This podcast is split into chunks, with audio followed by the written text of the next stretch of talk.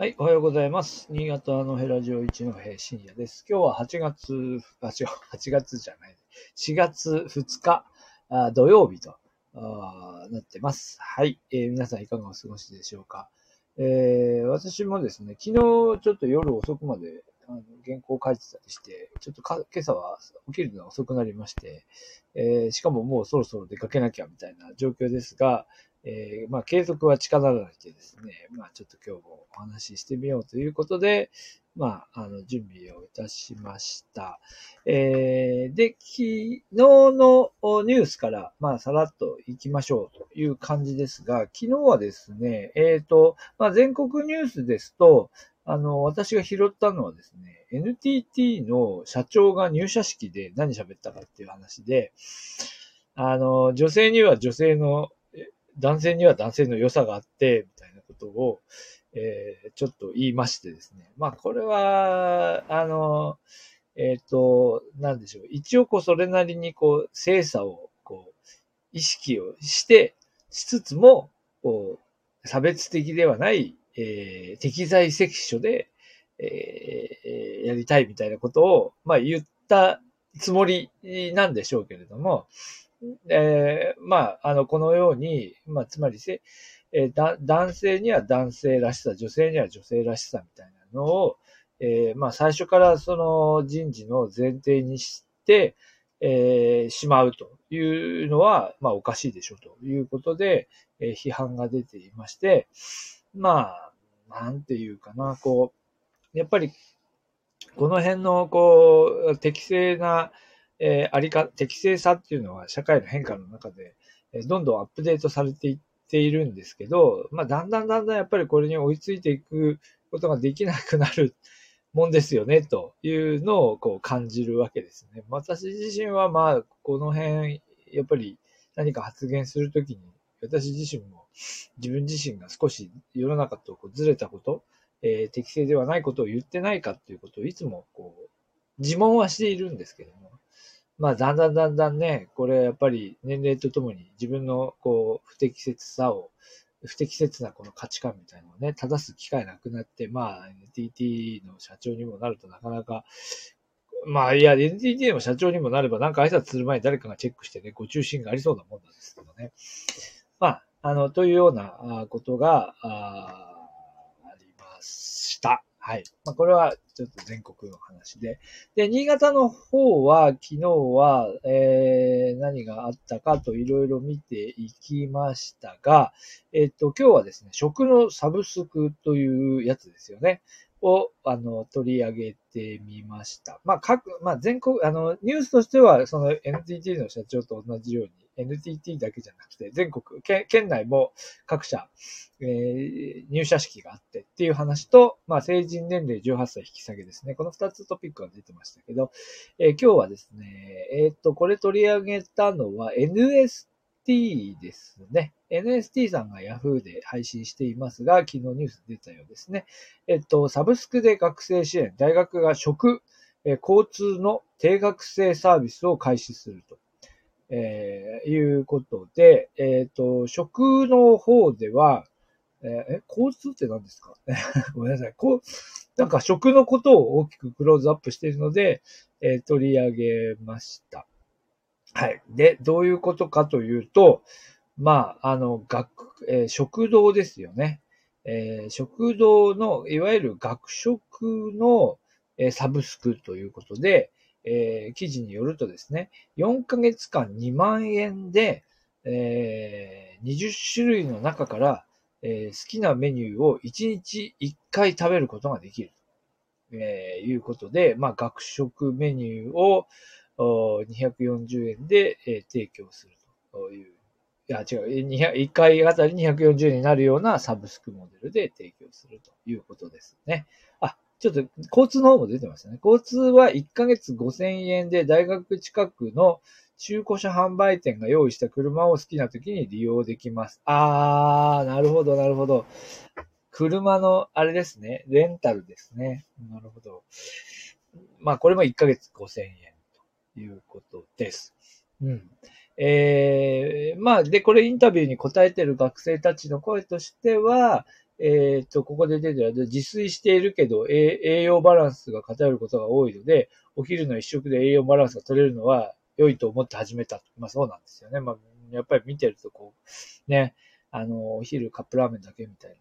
こう、節約をしてる人たちいっぱいいますからね。えー、で、えっ、と、まあそういう、こう、まあもちろん、もちろんこうポジティブな評価で、えニュースを、そして紹介されています。えー、まあ、じゃあ、つまり利用者側からすると4ヶ月2万円払って、えっ、ー、と、あの、安定した食生活、まあ一食ですけどね、できるというのは、まあいいだろうという評価が、まあある一方で、じゃあ大学側はどうなんでしょうというふうに考えると、ちょっと私も大大学の、えー、学食の運営っていうのを、に関わったことがないので、えー、細かいところはわからないんですが、まあ、実はコロナ禍で大学の学食というのは、まあ、どんどん、あの、いろんなところで、あの、終了していますよね。なかなかこう続けていくのが難しくなってきているというのが実態として、えー、あります。まあ、もともとですね、まあ、新潟県、造形大どうかわかりませんけど、まあ、私たち、まあ、私の勤めてる大学も含めて、まあ、県内の小規模大学、県県内に限らずでしょ？小規模な大学というのは、やっぱり学生の構成施設として、えー、食事をこう提供する機関、あの、施設を設けておくというのを、まあ、これまでこうやってきたわけですけど、えー、ただ、えっ、ー、と、もともとそんなに採算合わないと 言われていますよね。えー、まあ、不特定多数の人がまあ入ってくるのは事実上容認されていたりするんだけど、えー、でも一般的にはやっぱり大学関係者だけがえ利用者なわけで、そうすると、まあ、夏休み、冬休み、春休みは、もちろん営業しないわけですし、えー、休日も営業しないわけですし、だからまあ平日昼間だけですよね。なので、やっぱり利用者、もちろん人がこう固まってきているとはいえですね、でもやっぱり限界があるということですよね。で、加えてやっぱり大学大学生の家庭の経済状況というのは、まあ、決して楽な状況にあるわけではないので、えー、まあ、学費を払った上でさらに、えー、毎日の食事も、あの、まあ、結構お金をかけてなんていうのはなかなかこう難しいわけです。で、それが結果として、えっと、あれですよね、その、え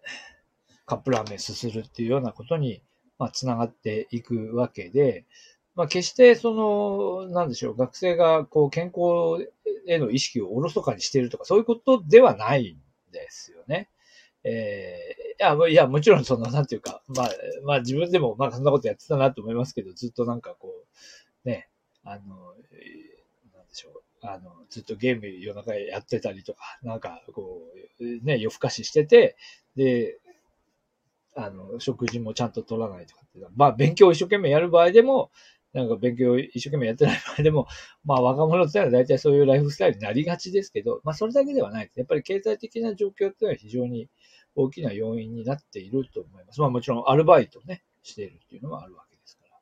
まあ、という中で、という中で4ヶ月で2万円、うん、なるほど、確かにね。4ヶ月で2万円あれば、うん、というところで、えー、お金を出してくれればですね、くれれば、逆に大学側としてもですね、あの、4ヶ月2万円で何人、こう、サブスクで加入してくれるかっていうところも、まあ、見ているんだと思いますよね。で、そういうことの結果として、えー、まあ、こういうトライアルを、あのー、まあ、長岡の方で、まあ、やり始めたんだと思いますが、まあ、これが他の大学もみんな追随できるかというと、結局2万円かける何人かっていう問題も、まあ、おそらく計算上は出てくると思います。まあ、そうですよね。まあまあ、に、まあだからそういうこういろんな学生の経済状況が見え隠れすればするほど2万円のサブスクみたいなことをやることの、なんていうか、公平性っていうかね、えー、みたいなことも、まあ議論としては出てくるかもしれませんね。その、まあというのも、まあでもまあまあまあ、でも2万円払っで、えー、要するに学期中2万円を1人2万円ずつ払ってくれるんであれば、それが多分、えー、食堂を運営している、まあ、大学が運営していたり、まあ、企業が入ったりするんですけど、まあ、それらの経営にとっても、むしろ2万円ずつみんな払ってもらった方がいいっていうのもあるかもしれない、あるでしょ、あるでしょうね。現状としてはね。そういう形で戻していきたいというところもあるかもしれません。まあ、ということで今日は、あえっ、ー、と、学食の、食堂のサブスクモデルを、えー、長岡造形大学が、あまあ、挑戦し始めたというお話をいたしました。はい。じゃあ、今日はちょっと短いですけど、どうもありがとうございました。